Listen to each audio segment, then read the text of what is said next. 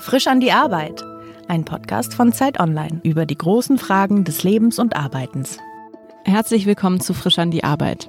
Mein Name ist Leonie Seifert und mein Gast heute ist der PR-Agent Joso Juric. Hallo Joso. Hallo liebe Leonie. PR-Agent müssen wir erstmal erklären. Du betreust Schauspielerinnen und Schauspieler. Aber was betreuen heißt, das kannst du mir am Beispiel der Berlinale, die jetzt losgeht, erzählen. Und zwar, ist die Berlinale für dich eine große Glamour-Party oder ist das in erster Linie Stress und Arbeit, einfach ganz viel Arbeit?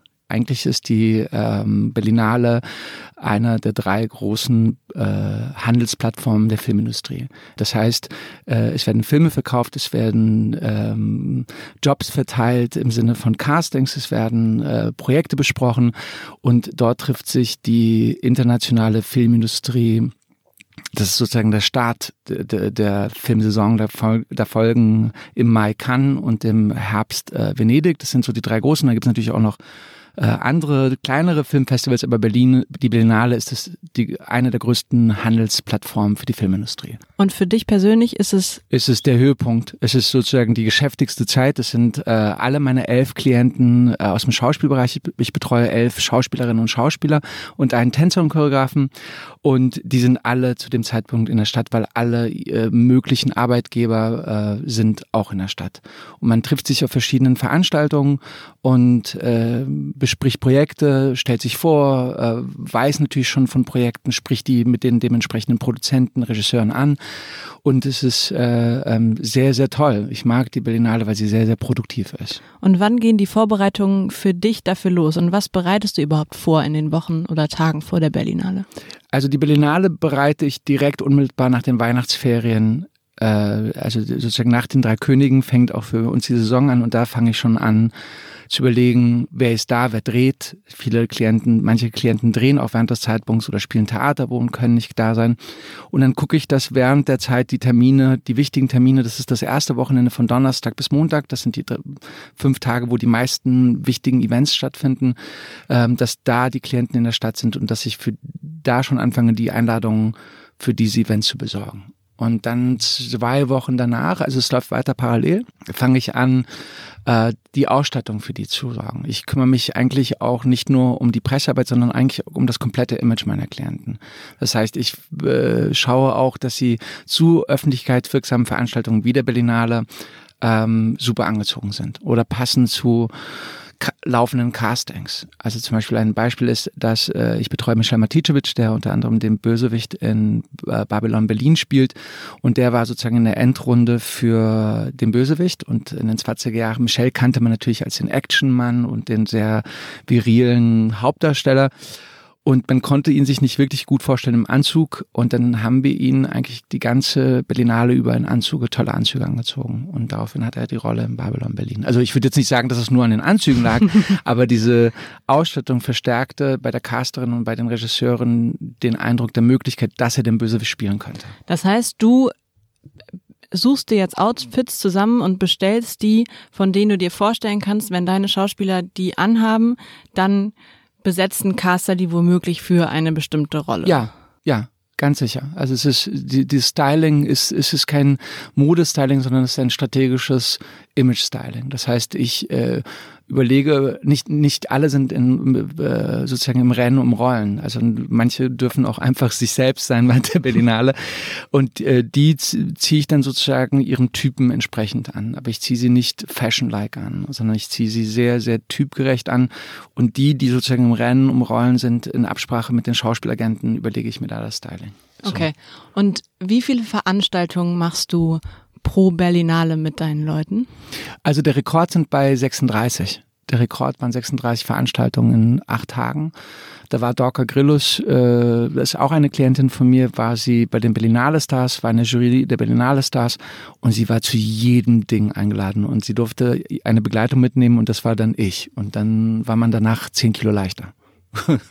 also man rennt von einer Veranstaltung zu anderen. Das war aber toll. Es war wirklich toll, weil was ich ganz super finde an der Berlinale ist auch, ähm, es, es ist ein internationaler Gedanke da, sehr stark, und es ist aber auch ein sehr starker europäischer Gedanke.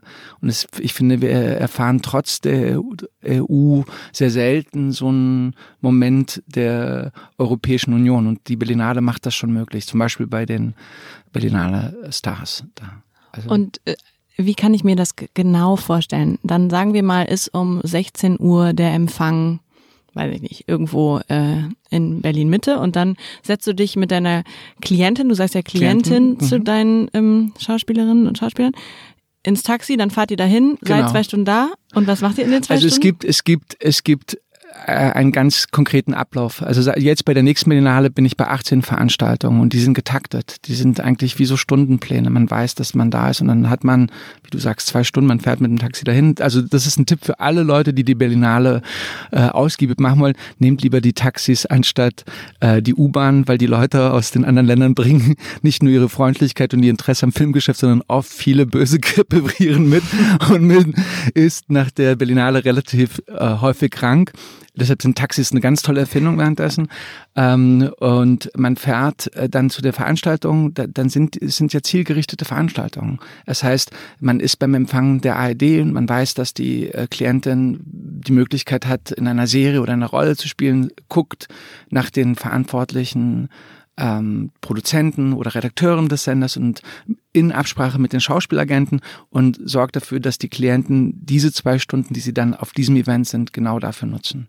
Und dann muss man das takten, dass man sozusagen das nächste Event nicht zu spät kommt, weil je mehr Zeit man hat, desto mehr Zeit hat man natürlich auch, um mit den Leuten zu reden und seine Jobs klar zu machen.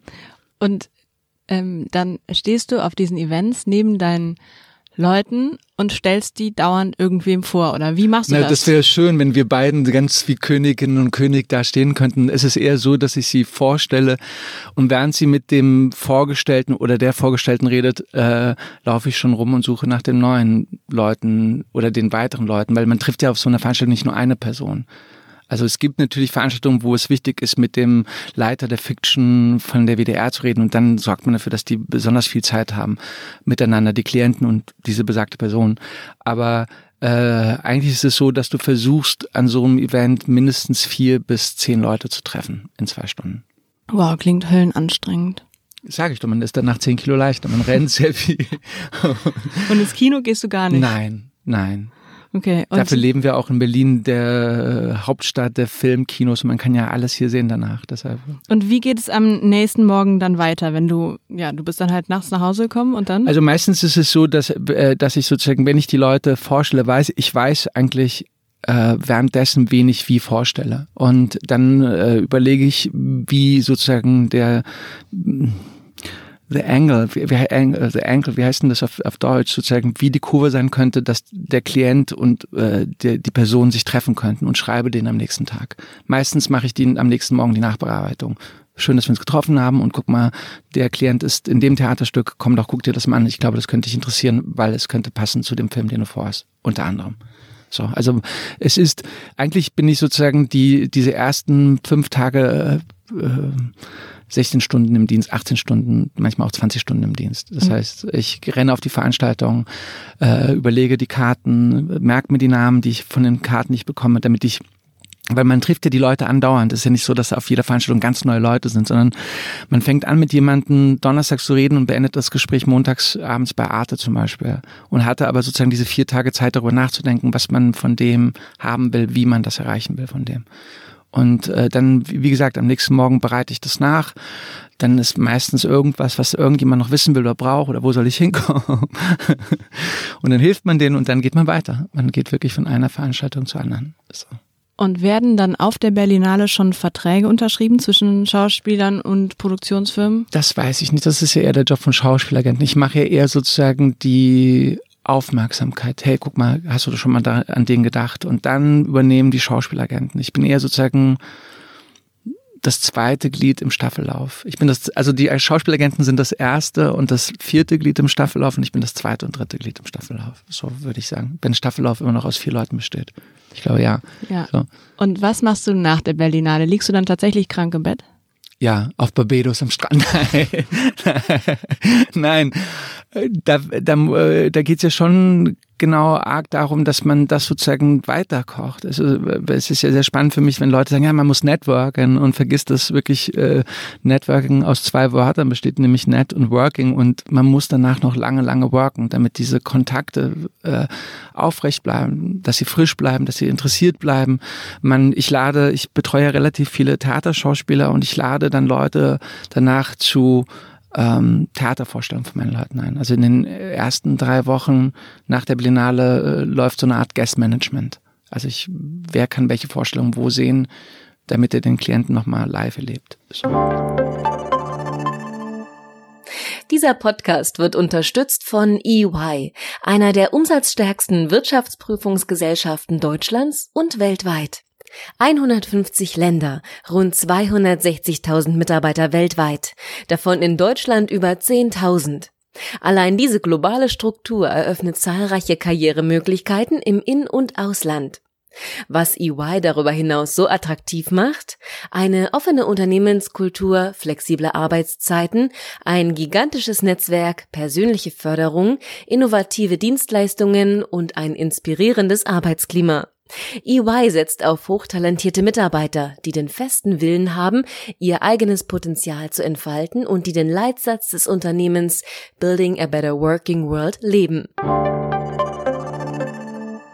Kommen wir so ein bisschen weg von der Berlinale und hin zu dem, was du eben sonst so machst ähm, als PR-Agent. Ich stelle mir natürlich immer vor, auch dass der, das, was ich aus meiner Arbeit kenne, dass so ein PR-Agent Interviews äh, mit den ähm, mit seinen Klienten eintütet, also in Zusammenarbeit mit Journalisten, Interviews autorisiert und ähm, ja, mehr habe ich jetzt mit einem PR-Agenten eigentlich nicht so oft zu tun. Wie Na, ist das bei dir? Also ich sorge ja auch dafür, dass die Interviews überhaupt stattfinden. Ich mache ja sehr aktive Pressearbeit, sehr proaktive Pressearbeit. Und das, ein Teil davon ist natürlich das, was du beschreibst. Aber ich finde, das ist ja nicht nur so, dass ich Interesse habe, Interviews zu vermitteln, sondern ich habe ja Interesse, ich habe das große Glück, dass meine Klienten sehr intelligente Menschen sind und dass sie dementsprechend auch sehr intelligente äh, Journalisten anziehen finden oder die Journalisten finden diese Klienten interessant, so dass ich das Glück habe, dass ich äh, oft zwar den Journalisten was vorschlage, aber äh, was viel Besseres rauskommt, weil die natürlich noch viel weiter denken können als ich. Was ist möglich innerhalb von Zeit geht, was Zeit online geht. Also es ist ja so groß, was man da machen kann. Und es ist eigentlich eher so eine Art von Geschichten erzählen. Ich erzähle Geschichten über meine Leute, die mit der Hilfe von Journalisten noch größer, noch schöner werden. Also das mhm. hört sich so, höre ich mich jetzt an wie ein Schleimer. Wartet nicht auf der Schule nach mich. Ich bin nicht der Streber. Verglaubt mich, aber es ist wirklich, ich habe sehr viel Glück. Äh, wir haben ja auch schon ein paar Sachen gemacht und man gibt ja etwas dem Journalisten und dann machen die ja was viel Größeres oder Schöneres. Und das ist ja auch sehr interessant ja. für mich. So. Ich erkläre nochmal gerade, also wir kennen uns ja. ähm, von diversen Veranstaltungen und weil ich dann auch mal ins Theater gehe, wenn Joso mich an. Und ich habe mich halt immer gefragt, wie ist dein Job? Und deshalb habe ich dich heute in den Podcast eingeladen, mhm. um das zu verstehen, was du eigentlich alles machst. Und jetzt haben wir gerade uns deinen Instagram-Account angeschaut. Welche Rolle spielt Social Media für deine Arbeit? Also im Vergleich ich, auch vielleicht zu so Zeitungen. Ich, ich glaube, das ist spannend, dass in Deutschland immer noch ein Artikel in der Zeit oder im Spiegel mehr bewirkt als ein Instagram-Post. So, und ich glaube einfach, dass Instagram nur gut funktioniert, wenn du noch eine Art ähm, YouTube-Kanal oder Fernsehsendung hast. Aber ich glaube, dass du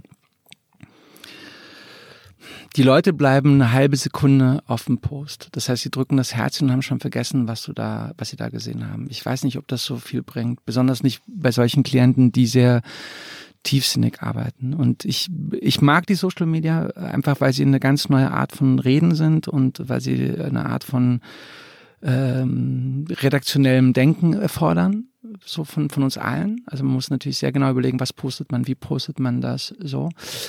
Aber insgesamt finde ich, ist es nicht so, dass wir schneller geworden sind in der Kommunikation und vielfältiger, sondern ich finde, wir sind viel, viel langsamer geworden in der Kommunikation. Dinge, die vorher sehr schnell gingen, dauern viel langsamer, weil jede Verabredung wird 15 Mal besprochen und abgestimmt und dann wird nochmal angerufen und sind wir morgen verabredet und man ver verbringt viel, viel Zeit und eigentlich ist das alles sehr viel langsamer geworden durch die Social Media.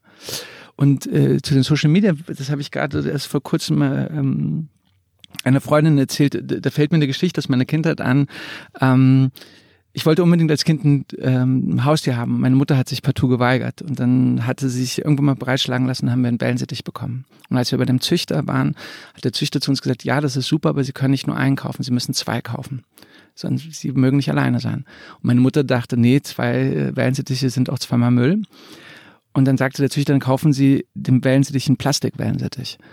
Und dann kauften wir diesen Plastikwellensittich, der nur unmerklich billiger war als ein richtiger Wellensittich. Und unser lebender Wellensittich hat sich innerhalb dieser ersten Woche an diesem Plastikwellensittich abgearbeitet, hat den anderen gefüttert, hat den anderen mit dem geredet und der Plastikwellensittich antwortete nicht. Und meine Mutter drehte irgendwann durch und dann kauften wir noch einen zweiten, weil sie das nicht ertragen konnte, wie sich dieser Lebendige an diesem Plastikwellensittich abarbeitet. Und so fühlen sich ganz häufig Menschen für mich an, wenn ich ihnen zugucke mit den Social Media. Sie arbeiten sich ab und füttern und füttern, es passiert nicht wirklich was darin. Aber zum Spielen finde ich das lustig. Aber für dich ist es ja schon auch Arbeit. Also du nach jedem Event gucke ich, sehe ich bei Instagram, ah, da warst du mit Schauspieler A, es ist eine. Form, es ist eine Form von von von Schaufenster. Aber, und das ist, es, aber du bist abends damit beschäftigt, das noch zu posten, damit du aktuell bleibst. Es ist eine Art, du bist eine eigene Nachrichtenagentur. Aber insgesamt äh, sieht man sich auch relativ satt. Also wie oft kann man Kim Kardashian sich angucken. Also ich nicht, also wie oft kann man sich Leute oder die Kap äh, die Herzen in den Cappuccinos, wie oft kann man sich diese angucken? Also oder das neueste Chia Rosinen Cranberry Gericht mit Walnüssen, was so gesund ist. Also ich bin dann auch irgendwann fertig mit den mit dem Angucken. So. Ähm, ich fasse jetzt mal dein Geschäftsmodell zusammen. Dein Geschäftsmodell ist, dass du für Aufmerksam Aufmerksamkeit sorgst für die Schauspieler mit dem Ziel, dass sie dann weitere Jobs bekommen? Vordergründig könnte das hinhauen, aber ich sorge für Verbindungen für meine Schauspieler. Ich versorge eigentlich konkret für Verbindung. Ich bin klar, ist sozusagen ein Drittel davon ist die klassische Pressearbeit. Ich sorge dafür, dass sie in Talkshows sind, im Radio oder hier hoffentlich bald bei Leonie im Podcast. äh, aber vor allen Dingen sorge ich dafür für Verbindung. Und das spielt keine Rolle, ob das ähm, also zu, fragt es mich zu Berlinale, spielt es natürlich eine Rolle, dass es Filmleute sind, aber es sind auch Fotografen, es sind auch Make-up-Menschen, es sind Stylisten, es sind Modedesigner, es sind Leute, alles Leute, die ähm, in der Verbindung ein besseres Bild von meinen Leuten erzeugen können. Okay, und woran genau verdienst du dein Geld? Wonach wirst du bezahlt? Nach Arbeitsumfang. Also schon bei der Berlinale kriege ich äh, sozusagen mehr Geld. Ganz einfach, weil von, es den einzelnen von einzelnen, Klienten. von einzelnen Klienten kriege ich mehr Geld, weil einfach mehr zu tun ist. Und dann ist es manche Klienten, wie vor, ich betreue auch Bibiana Beglau, die braucht gar kein Styling, die macht das alles selbst. So, äh, die, aber es gibt andere Klienten, die brauchen das und dann buchen sie das dazu. Und dann, es gibt so verschiedene Elemente, die sie dazu buchen können, aber es ist Arbeitsumfang. So. Also mhm. du kannst die klassische PR-Arbeit buchen, dann kannst du buchen die Begleitung auf den Events, dann kannst du auch noch buchen äh, das Styling, dann kannst du auch noch buchen, ähm, wenn die Pressemitteilungen rausgehen sollen äh, und so weiter und so weiter. So. Ah, okay. Ich dachte, das ist so ein Gesamtpaket fürs ganze Jahr. Mm -mm, mm die können das sozusagen buchen, wie sie es brauchen. Mhm. Und deshalb hast du aber auch ein Interesse daran, dass die mehr Filme drehen oder mehr Theater spielen, weil du dann am Ende wieder mehr Arbeit hast und das mehr. Yay, mehr kannst, Arbeit, ne? mehr Geld. Yay. Ganz einfache kapitalistische Lösung, genau. Okay. Äh, wo arbeitest du? Ich arbeite in einem Büro äh, in Berlin-Schöneberg, äh, in einer sehr, sehr schönen Bürogemeinschaft, die ich mitteile mit anderen Leuten aus der Filmindustrie. Mit einer Filmproduktion, mit Drehbuchautoren und mit einer Filmmarketingagentur. Und du hast aber keine Mitarbeiter?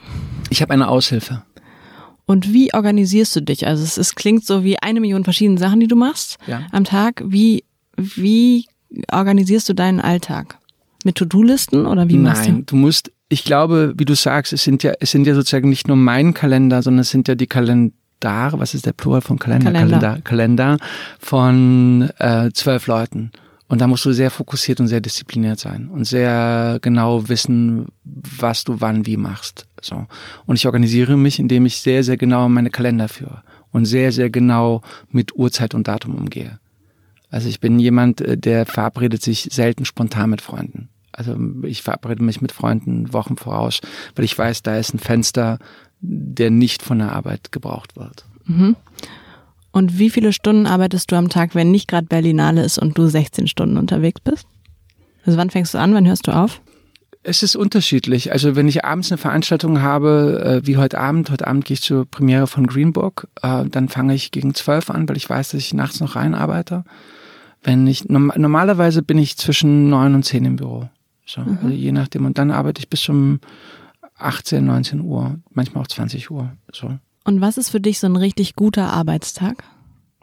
Wenn ich den die ganze Zeit lachen verbringen kann. Und das heißt aber nicht nur, dass ich die ganze Zeit Witzchen reiße, sondern wenn ich, was mich zum Lachen bringt, ist, wenn ich äh, jemanden anrufe und sage, hast du Lust, über den zu schreiben und der sagt, ah, ich habe schon die ganze Zeit darüber nachgedacht, was ich über den schreibe. Also wenn das, der Tag sich so von selbst aufgeht, also es gibt, äh, das ist ein glücklicher Arbeitstag. Also eigentlich, wenn die Dinge, die ich gedacht habe, ich sagte ja schon gerade, dass meine Agentur People Relations heißt, wenn ich mir Leute in einer Konstellation gedacht habe und das aufgeht, das ist für mich ein guter Arbeitstag.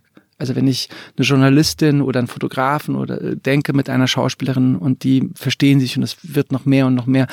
Also ich hatte gerade eine ganz tolle Situation mit, äh, wir waren beim Empfang während der Fashion Week äh, von der FAZ äh, und dann ähm, war ich mit meiner Klientin Ann Haug. Und da ist einer, finde ich, der besten Journalisten, die wir im deutschsprachigen Raum haben. Und ich hab, wusste, dass die beiden sich kennenlernen mussten. Dann redeten die ungelogen bei diesem vollen Event, wo tausend Leute an und an diesen Journalisten wollten, redeten die eine Stunde. Und am Ende von dem Ganzen schrieb ich ihm und dann schrieb er mir zurück, ich muss die unbedingt nochmal treffen. Und das macht mich glücklich. Es macht mich glücklich, wenn Dinge aufgehen, im wahrsten Sinne des Wortes. Und was stresst dich? Dummheit. Dummheit. So deine eigene oder wessen? Ja, ich habe ja auch eine Dummheit. Die gehört ja auch dazu. Also manchmal, äh, aber wenn ich mit jemandem die ganze Zeit schreibe und merke, dass er sich die ganze Zeit nicht mehr die Mühe macht, die Person zu googeln, dann würde ich gerne einfach nur sagen, wenn ich dann mit der Person spreche, google doch einfach und auflegen. Also Dumm, Dummheit, Faulheit nervt mich. Also ich finde, es gibt relativ viele Leute, die wollen immer so alles aus den Hüften machen, aber haben nicht genügend Hüfte, um es aus der Hüfte zu machen. So. Du hast eben ganz kurz schon mal ähm, über Netzwerken gesprochen. Also das ist ja die Berlinale für dich. Ähm, wie entscheidest du, wer wichtig ist für dein Netzwerk? Also du lernst so viele Leute kennen. Wie filtert man da eigentlich? Wie filterst du?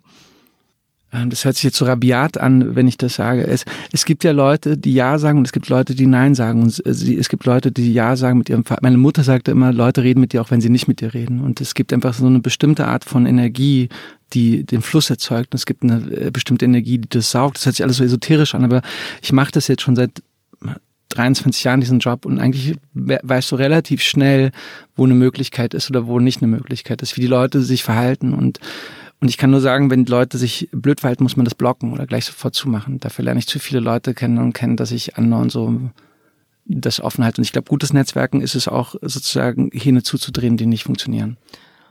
Und also Netzwerken kann man ja, also es gibt Veranstaltungen, auf denen mir zum Beispiel Netzwerken unangenehm ist, weil ich kenne keinen und muss dann immer mich selber dann dahinstellen und mich vorstellen. Und ich kann das mittlerweile ganz gut, aber hatte, glaube ich, damit lange eher Probleme. Ist dir Netzwerken immer angenehm oder ist es dir auch manchmal unangenehm? Okay, ich habe ein ganz tolles Netzwerk, Netzwerk Bootcamp gehabt. Ich bekomme aus einer Familie mit 53 direkten Cousins und Cousinen und diese haben sich so vermehrt, dass wir mittlerweile 81 äh, Cousins und Cousinen nah sind. Das heißt, du musst mit denen reden, Leute, Menschen reden. Das heißt, ich habe und meine Mutter sagte auch immer, äh, weniger als ein Nein kriegen kannst du nicht. Und das macht das ja einfach. Und du, du musst halt einfach reden. Wenn so eine große Familie gibt, dann ist schüchtern nicht so eine gute Idee. so, also und mir fiel das immer leicht. Ich mich habe da auch nie drüber nachgedacht. Ich habe auch nie das Gefühl gehabt, ich bin jetzt schüchtern oder ich weiß jetzt nicht oder was man da sagen soll, sondern ich finde, Menschen sind schön und dadurch, wenn man sie in ihrer Schönheit erkennt, kann man denen ja auch zeigen, dass sie schön sind. Und dann kommt man relativ schnell ins Gespräch. Wenn Leute sich nicht schön finden, dann, das ist ja das die Frage, dann dreht man sich um und geht woanders hin. Glaubst du an sowas an Berufung? Also braucht man das, um mit seiner Arbeit glücklich zu sein? Ja, ganz sicher. Ganz, ganz sicher. Und ich glaube, das Wort Beruf kommt ja von dem Wort Berufung. Und ich glaube, ähm, ein Teil vom Glück ist die Resonanz, die man, ein Teil vom persönlichen Glück ist die Resonanz, die man selbst spürt, wenn man seine, seine Arbeit macht. Und ich denke mal, dass ich, dass ich meinen Beruf mache, weil ich mich dazu ja, berufen fühle, ist jetzt so komisch, aber ich mag einfach das, was ich mache. Ich bin gern mit Menschen, ich schreibe gern Menschen, ich rede gern mit Menschen, ich verbringe gern Zeit mit Menschen und ähm, und, äh, und weiß sozusagen all diese guten Gefühle dann umzusetzen für gute Gefühle für meine Klienten. Das kann ich schon so sagen. Was war eigentlich dein allererster Job? Zeitungsausträger, da war ich elf Jahre alt. In, in, dem, in dem Vorort von Frankfurt, wo ich groß geworden bin. Dieser Vorort, das war Luisenburg, ne? Luisenburg, Luisenburg, nicht Luisenburg, Luisenburg, ah. genau, Luisenburg. Ah, okay. Ähm, und äh, deine Eltern kamen nämlich mit dir aus Kroatien in diesen ja. Vorort von Frankfurt, als du drei Jahre genau. alt warst und die also mein, kamen meine als Gastarbeiter. Eltern, genau, meine, äh, das war ja ganz spannend. Die Deutschen hatten sind freitags in die Dörfer gefallen. Ich komme aus dem kroatischen Teil von Herzegowina und das ist ein sehr armer Teil von dem damaligen Jugoslawien gewesen. Und die Deutschen sind mit Bussen gekommen, mit leeren Bussen und sind dann in so Dorms hießen die, das waren so Zentren. Jedes Dorf hatte so ein Zentrum, so ein Saal, so ein Gemeindesaal. Und dann stand ein Deutscher und ein Übersetzer. Ich weiß noch, dass, ich damit als Kind mit meinen Eltern da hingegangen bin und dann sagten die, ja, und am Sonntag könnt ihr alle in das glorreiche goldene Land Deutschland fahren mit dem Bus und da könnt ihr viel Geld verdienen. Und dann haben die Familien das Wochenende benutzt, darüber nachzudenken und eigentlich haben alle die Sachen gepackt, alle Männer haben die Sachen gepackt und sind mitgefahren. Also 80 Prozent des, der männlichen Dorfbewohner sind damit gefahren. Und zwei Jahre später, als dann klar war, es, ist ja so eine komische Geschichte, was die Deutschen über Jahre, und sie machen es ja immer noch, äh, die, die haben ganz lange un, uns sozusagen so einen Zwischenzustand äh, gehalten. Ich habe ja hier 13 Jahre in Deutschland gelebt, bevor ich überhaupt eine Aufenthaltsberechtigung bekommen habe. Deshalb bin ich ja auch zehn Jahre in zwei Schulen gegangen, weil nie klar war, bleiben wir hier oder werden wir zurückgeschickt. So. Und ähm, ich habe sozusagen erst mit 16 meine Erlaubnis bekommen, in Deutschland zu bleiben. Da habe ich aber schon 13 Jahre hier gewohnt. Mhm. Du bist, also du bist mit dieser Sorge, kann man sagen, groß geworden, dass man arbeiten muss, um zu überleben leben und ja, auch egal also was ganz, es ist ganz, eigentlich. Ganz, ne? ganz, ganz klar war Arbeit schon immer Thema also von von Kindesbeinen. Also wir wurden auch angehalten, aufzuräumen, zu putzen. Äh, äh, das war aber ganz selbstverständlich. Also Arbeit ist ein Teil vom Leben. Da, dazu wurden wir schon echt sehr früh angehalten. Und deine Mutter hat, glaube ich, auch als Putzfrau gearbeitet, hast du erzählt, auch, ne? Ja, meine und Mutter hat als Putzfrau gearbeitet, hat aber mit 50 nochmal so eine Ausbildung als Schwesternhelferin. Die hat als Putzfrau im Krankenhaus gearbeitet und hat mit 50 nochmal eine Ausbildung als Schwesternhelferin gemacht. Und, die auch abgeschlossen. So. Und du selber hast, glaube ich, auch als Teenager geputzt, ne? Ja. Ich habe mit, ich habe mit, ich habe mit elf Jahren Zeitung ausgetragen und mit zwölf Jahren habe ich, oh Gott, meine Eltern sind tot, also man kann sie jetzt nicht mehr belangen. Aber mit zwölf Jahren habe ich dann bei einem großen Chemieunternehmen geputzt. Und was hast du mit dem Geld gemacht, was du Gespart dafür für verdient hast? Gespart. Also man, man hat das Geld nicht so ausgegeben, man hat das irgendwie für irgendwas gedacht. Also das Geld war immer irgendwie für irgendwas. Also man hat immer so irgendwas anschaffen wollen davon. Aber also, du musstest es nicht in die Familienkasse nein, dazugeben. Nein, nein, nein, nein, nein, nein. Das ist, man hat was dazugegeben, aber das ist, ähm, es gibt ein paar Sachen, die notwendig waren. Also in Frankfurt braucht man ein Auto, weil da der auch noch heutzutage das hat das schlechteste öffentliche Netz, muss man sagen. Und dazu braucht man ein Auto. Und als Jugendlicher in einer Stadt groß zu werden oder in einer Kleinstadt, wo du nicht rauskommst, ist Horror. Ich meine, für jeden. Also nicht nur für ein Kind von der Putzfrau, für jeden. Und im Kaff Großwitz will, will jeder fliehen. Also so. Und das war so eine große, große Idee, diesen Führerschein. Also für uns als Zwölfjährige war das eine große Idee, diesen Führerschein zu machen. Und hattest du da, damals eine Vorstellung davon, was du einmal werden würdest? Im Nachhinein, glaube ich, ist meine ganze Geschichte, inklusive meiner, meines Berufs oder meiner Berufung, die Geschichte von Wortfindung. Als, als Gastarbeiterkind fehlten einem die Worte. Also für meine Mutter war es, glaube ich, ganz wichtig, dass wir sowas werden wie Arzt oder wie Anwalt, weil das sowas war, was sie sich vorstellen konnte. Und sie putzte natürlich auch für Ärzte und für Anwälte. Also dementsprechend war, dachte sie, uh, so lebt man also. Ähm, und ich hatte das Glück, dass ich dann irgendwann mal, ich hatte vorher äh, in Frankfurt Romanistik studiert und ähm, habe einen Nebenjob, irgendwann vom Putzen bin ich dann ähm, in, also es gab Jobs, nähere Jobs und irgendwann bin ich in der Werbeagentur gelandet. Und die Kreativdirektorin Eva Maria Werner, mit der ich immer noch befreundet bin und der ich sehr, sehr dankbar bin, die ähm, hat irgendwas in mir gesehen oder erkannt, äh, vor allen Dingen, wie ich schreibe. Und dann hatte sie die Uni gefunden, wo ich dann schlussendlich studiert habe und meinen Abschluss gemacht habe. Ich habe hier an der Universität der Künste in Berlin studiert und da habe ich äh, Kommunikation, Gesellschafts- und Wirtschaftskommunikation mit Schwerpunkt Text und PR studiert. So. Und das, also ich, ich, es war, äh, es, mein ganzes Leben besteht aus der Wortfindung. Also bis jetzt muss ich sagen, wenn ich so drüber nachgucke, auch ist es meine Geschichte. So. Was zog dich an an dieser Kunst- und Kulturbranche? Und wie bist du da drin überhaupt gelandet? Es ist ganz, ganz spannend. Ich glaube, es gibt äh, Frau Beglau, die ich, Bibiana Beglau, die Schauspielerin, die ich betreue, die sagte irgendwann mal einen ganz schönen Satz, es gibt Menschen, die sind für einen gemeint. Und ich glaube, wenn man sich aufmacht, diesen Verbindungsmöglichkeiten den Menschen gegenüber, dann trifft man auch die Leute, die für einen gemein sind.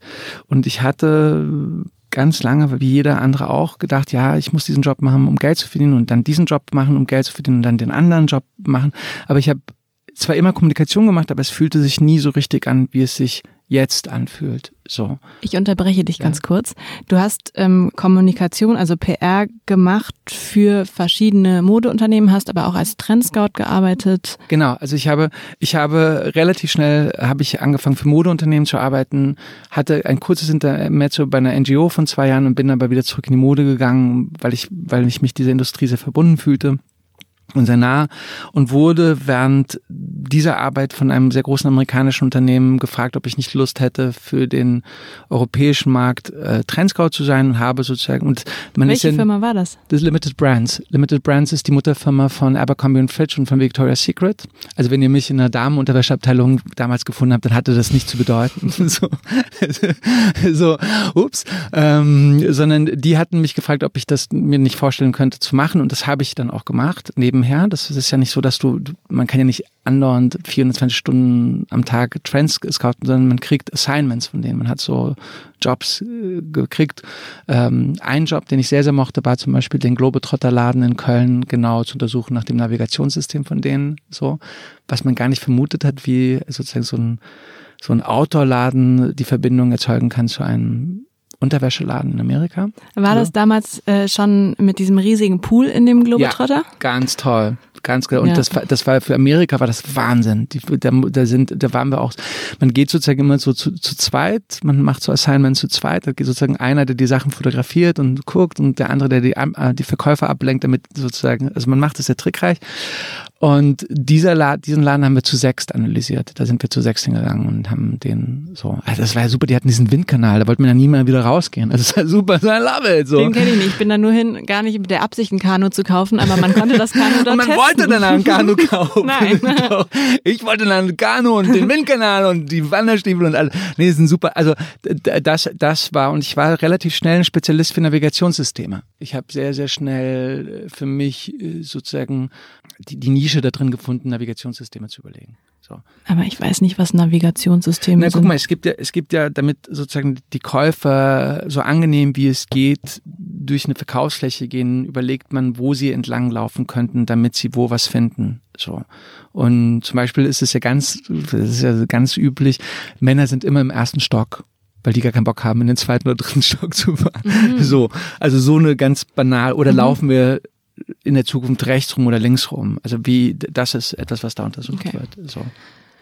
Und jetzt frage ich mich aber trotzdem, wie du als ähm, Junge, der mit Gastarbeiter nach Deutschland gekommen ist und diverse Jobs hatte, um irgendwie zu überleben und die Eltern ja auch, wie was hat dich dann angezogen an, an Mode und später dann halt an, an Kunst und Kultur und Schauspiel und so weiter? Okay, ich hole ein bisschen dafür aus. Mein Großvater väterlicherseits war der erste, einer der ersten Gastarbeiter in Paris.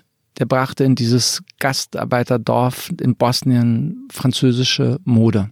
So. Also meine Familie war immer relativ gut angezogen von meinem väterlicherseits. Äh, und mein Bruder äh, hatte relativ schnell als Jugendlicher Jobs angenommen in so Boutiquen und er hatte sich dann relativ schnell selbstständig gemacht, ähm, Anfang der 90er als äh, Großhändler für Klamotten. Und der hatte mich dann das erste mitgenommen auf Messen. So, und da, daher kam das. Und zur Kunst, ähm, ich bin als Jugendlicher nicht nur in diesem Kaff bei Frankfurt groß geworden, sondern auch in der unmittelbaren Umgebung von der William Fawcett Company. Und die William Fawcett Company in Frankfurt ähm, ist einer der besten Tanzcompanies der Welt gewesen. Und der Tänzer und Choreograf, den ich betreue, ist einer der acht Solisten von William Fawcett. Also ich kenne diesen Mann seit 31 Jahren und arbeite seit zehn Jahren mit ihm. So, und äh, was aber immer noch nicht dazu führte, dass ich, ich bin ein bisschen wie die Mutter Maria, ich sag's nochmal, ich bin ein bisschen wie die Mutter Maria zu dem Kind gekommen und hatte das große Glück, dass ich, als ich mich selbstständig gemacht habe, relativ schnell kam dann Bibiana Beglau und viele andere Schauspieler und so ergab sich das. Und das ist eine, ein, eine Resonanzumgebung, in der ich mich wohlfühle. Mhm. Das ist, wo man, wo, das, da jetzt kommen wir auch nochmal sozusagen zurück zu Beruf und Berufung. Ich glaube, man kann vielleicht seinen Beruf machen, der die Berufung sein könnte. Wenn das aber im falschen Umfeld ist, kann das auch sein, dass du den Ruf nicht hörst. Und erst als ich sozusagen in dieses Umfeld gekommen bin, wo ich Leute getroffen habe, die diese Art von sehr assoziativen Denken, was mich ausmacht, sehr schnellem Denken, die das verstanden haben und sich wohlfühlten damit darin, konnte ich auch die Resonanz spüren, dass ich die Berufung höre. Mhm. Ich habe mal mit Bibiana Begler auf einer Veranstaltung über dich gesprochen und die sagte, Joso ist einer, der sich so ganz fleißig da eingearbeitet hat in die Filmwelt. Wie sah das aus? Das bedeutet ja nicht einfach nur jetzt auf Partys zu gehen, sondern wie hast du dich in diese Filmwelt genau. eingearbeitet? Genau, ich bin nie mehr wieder nach Hause gegangen. Ich bin, so, ich bin Donnerstag zu Berlinale und dann 17 Tage später nach Hause gekrochen. Ähm, nein, ich bin, äh, meine Mutter hat uns ja fleißig erzogen und ich glaube, alles, was neu in der Arbeit kam, habe ich sehr schnell, es ist immer noch so, ich lerne, lese mich rein. Ich hatte das große Glück, dass ich solche Klienten wie Bibiana Beglau oder Caroline Peters, Samuel Finzi. Die auch Götz bei uns beide im Podcast waren. Genau, äh, dass diese äh, Leute sich sehr viel Mühe und Zeit gegeben haben, mir Sachen zu erklären. Ein konkretes Beispiel ist es, damit man versteht, wie diese Leute, die ich betreue, arbeiten, ist es, ähm, man guckt einen Horrorfilm, Dawn of the Dead, und denkt sich, uh, die Zombies, das ist ekelhaft, ich habe Angst, ich möchte das nicht. Und dann guckt man den nochmal mit Frau Begler und dann sagt sie, ja, du musst es auch als Kapitalismuskritik verstehen, weil die Zombies können sich nur noch beruhigen, wenn sie im Kaufhaus stehen und vollgeblinkt werden. Und dann guckt man sich diesen Film an und denkt sich, alter Schwede, ja. Und dann fängt man an zu lesen, nochmal zu lesen und gucken, wie, wie sind die Verbindungen. Und ich glaube, mittlerweile ist es so, dass äh, sozusagen wir uns gegenseitig sozusagen die Bälle zuwerfen können.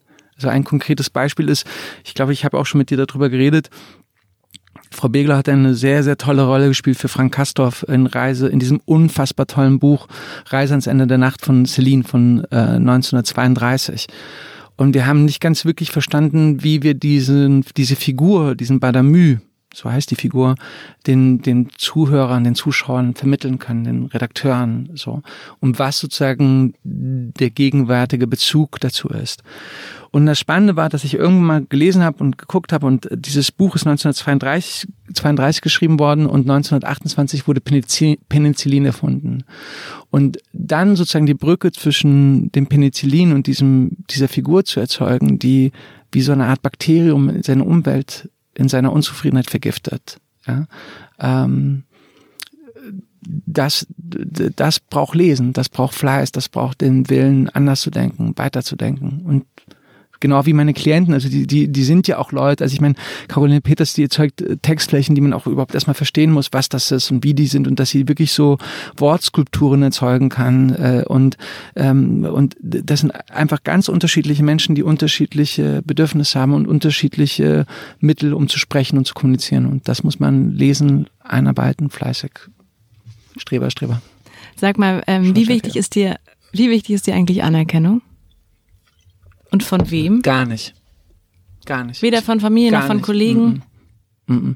Ich habe das, äh, äh, äh, mir ist es wichtig von Leuten, die ich als Menschen schätze, wo ich das Gefühl habe, die haben eine äh, zu gro zutiefst große Menschlichkeit, da ist mir die Anerkennung wichtig. Also, aber ich, was irgendein Produzent oder irgendein Schauspieler oder irgendein Kollege mich denken, das kann ich sowieso nicht beeinflussen. Aber wenn es so eine Art von, von äh, Wunsch gibt, von dem man gesehen werden will, dann sind das nur ganz weniger. Und das reicht mir auch. Also ich, ich bin nicht so jemand, der es gibt ja, man kann die Dinge so so nicht verändern. Man kann, was der, was, sie könnte jetzt hier einschlafen, währenddessen kann ich auch nicht verändern. Unsere Produzentin ist gemeint. Unsere Produzentin ist dabei, genau. Und sie könnte, das, was, was bringt das auch? Es ist, das, vielleicht funktionieren auch deswegen die Social Media nicht so für mich, weil ich dieses Herzchen nicht brauche von irgendjemandem. Und wie wichtig ist ihr Geld? Solange ich frei entscheiden kann, was ich will und machen kann, ist es, äh, aber ich würde nicht wegen des Geldes arbeiten. Ich arbeite, äh, ich arbeite um, äh, wenn man mich fragt, worum es in meiner Firma geht, dann geht es darum, selbstbestimmt und gemütlich zu arbeiten, gemütlich im denotativen Sinne, Zeit für meinen Kopf zu haben. Und ich verdiene so viel Geld, dass ich genau für diese zwei Adjektive, die sozusagen mein Arbeitsleben beschreiben, Raum habe. Das ist für mich mhm. wichtig. Und verdienst du so viel Geld, dass du ähm, das anlegst und vermehrst und keine Angst vor der Rente haben musst? Oder wie, wie geht es dir da? Ich habe wirklich gar keine Vorstellung. Ähm, du, ich glaube, wir haben alle Angst um die Rente. Wir wissen ja gar nicht, was die Regierung mit diesen Geldern machen und wir wissen doch gar nicht, wie es verteilt ist. Keiner weiß, wie, wie, wie das Geld äh, verteilt ist. So, wo ist das Geld? So, also sie können, sie können uns ja sagen, dass das Geld da ist, aber so. Ich glaube, dass ich davon ausgehe, dass ich relativ lange wie meine amerikanischen Freunde an diesem, an dieser Arbeit arbeiten muss oder will oder Also werde. länger als bis 67. Auf alle Fälle. Ich glaube nicht, dass irgendjemand, der jetzt so alt wie ich, wie ich mit 67 in Rente gehen kann. Außer natürlich, er gehört zu dieser 17 Millionen Billionen Erbensgemeinschaft, womit ihm Papi schon genug Geld zurück will. Aber ich glaube nicht und ich, ich bin auch nicht so ein Mensch, der so weit in die Zukunft denkt. Ich bin nicht so jemand, äh, äh, beide meine Eltern hatten Krebs, beide meine Eltern sind relativ jung gestorben, keine Ahnung. Das Leben macht sowieso das, was es will. Und ich versuche lieber im Jetzt eine gute Zeit zu haben. Also ich bin jetzt nicht dumm und verschwende alles Geld. Es gibt immer etwas, wo, wo ich mich sicher fühlen kann damit. Aber es ist nicht so, dass ich denke, so, oh, jetzt mache ich die Rente und die Versicherung und das, sondern ich, ich denke, lebe ein gutes Leben. Und das mache ich. Bist du dir selbst ein guter Chef? Nein, ich bin sehr streng. Auch zu mir selbst. Ich bin streng zu Leuten. Das ist das, was ich meinte. Ich mag keine faulen und keine dummen Leute. So, und Leute, die andere Leute zu beschäftigt äh, halten, die zu faul sind, ihre, Arbeit, ihre eigene Arbeit zu machen. Das regt mich auch zum Beispiel total auf. Faule Leute.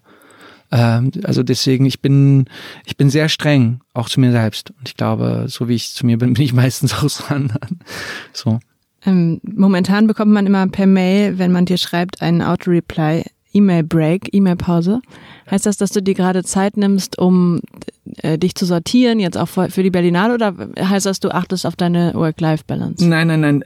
Ähm, ich, ich Oder bin, machst, hast du gerade Urlaub ich, ich gemacht? Musste, ich, musste, ich, musste, ich musste familiär was erledigen und deshalb musste ich, dafür musste ich mir wirklich Zeit nehmen. Aber ich achte schon sehr darauf, ich glaube, dass das kriegt, ich finde so Life-Work-Balance so ein bisschen lächerlich. Ich finde Leute, die anderen erzählen, dass sie geburnoutet sind, zum größten Teil lächerlich, weil ich das Gefühl habe, wir sind nicht in so einer Zeit der Industrialisierung, wo wir 18 Stunden in so einem so einem Fließband arbeiten mussten. Ähm, wenn die Leute ab und zu mal ihr Handy ausschalten würden und weniger Social Media machen würden, dann wären sie auch, glaube ich, nicht so geburnoutet. Ähm, aber ich suche, versuche mir Räume zu schaffen. Ich versuche mir, und die Räume sind einfach nicht immer irgendwelche Urlaubsziele nach Indien und äh, Ching Ching Ching und äh, Meditation. Äh, für mich sind die Räume, dass ich einfach einen Tag mache, was ich will, dass ich morgens ins Museum gehe. Wie toll das eigentlich ist, in einer Stadt zu leben, wo du morgens mit zehn alleine im Museum stehen kannst. Das finde ich super. Das ist für mich, aber das ist ganz wichtig für mich, Räume zu haben, um selbstbestimmt und gemütlich zu sein. Das ist, diese zwei Worte sind für mein Arbeitsleben total wichtig. So. Im, und ich glaube auch nicht, dass man anderen Ideen wie ein Huhn legen kann, sondern man muss auch manchmal komplett sich rausnehmen aus einer Geschichte und sich eine andere Geschichte begeben, damit man für die erste Geschichte genau die richtigen Gedanken findet. Und hast du einen Plan B, wenn es mit der Selbstständigkeit nicht mehr funktioniert und mit diesem Geschäftsmodell, das du gerade hast? We cross the bridge when we reach it, sagen die Engländer immer so schön. Ähm, ich weiß es nicht, warum muss man einen Plan B haben? Ich finde, man sollte lieber den Plan A richtig gut machen. Und mein Plan A ist ja ganz gut. Also deshalb mache ich lieber den, anstatt darüber nachzudenken, was Plan B, C oder D. Also es hat auch was von einer Art Schizophrenie oder multiplen Persönlichkeit, wenn man anderen, wenn das nicht funktioniert, dann mache ich das. Also mach doch lieber das, was du machst mit Herz und gutem Gefühl. Und wenn das dann nicht läuft, dann guck doch dann weiter. Es gibt keine Absicherung vom Leben. Aber kannst du dir vorstellen, auch nochmal was anderes zu machen? Ja, ich würde gerne das, was ich mache, noch für einen Politiker machen. Oder für äh, für einen Museumsdirektor oder sowas. Aber ich würde gerne sozusagen äh, ja, also für Angela Merkel zu arbeiten wäre super gewesen. Gut, aber das, so, ja, ja, gewesen. So gewesen. So, nein, das heißt jetzt, jetzt muss ja von der, ich meine, die, die meisten, die, ähm, nein, ich finde die, die derzeitigen äh, Politiker, die wir haben, die sehen aus oder wirken wie so wild gewordene Versicherungsvertreter, denen die Flucht aus ihrer Filiale gelungen ist. Also ähm, ich, aber jemand wie wie äh, wie Angela Merkel, visionär, ruhig. Ich meine, ich bin jetzt nicht, aber für einen Politiker, für einen guten Politiker würde ich mir das gut vorstellen. Okay, ähm, aber du hast jetzt keinen Namen, den nein. du verraten kannst. Mm -mm. Mm aber du könntest einfach mal jemanden anschreiben und sagen, ich habe eine Idee. Ja, Monika Grütters wäre ein Name, aber die hat schon einen super Referenten. Aber Monika Grütters, äh, die die Kultur, die finde ich super duper Raketenspitzer und so. Staatsministerin für Kultur. Genau. Genau. Und genau. die, die finde ich super. So jemanden kann ich mir vorstellen. Aber das, das, äh, aber auf alle Fälle möchte ich mit Menschen weiterarbeiten. Ich möchte Menschen in ihrer Kommunikation unterstützen. So.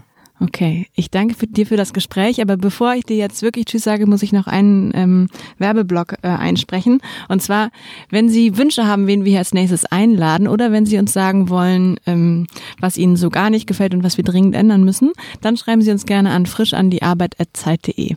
So, und jetzt verabschiede ich mich mit, für mich von dir. Vielen Schönen herzlichen Tag, Dank, dass du Dank, da dass warst. ich da sein durfte. Dankeschön, Juso. Dank. Tschüss. Danke, Leni. Ciao. Frisch an die Arbeit, ein Podcast von Zeit Online. Konzipiert und moderiert von Leonie Seifert und Daniel Erck. Produziert von Maria Lorenz, poolartists.de.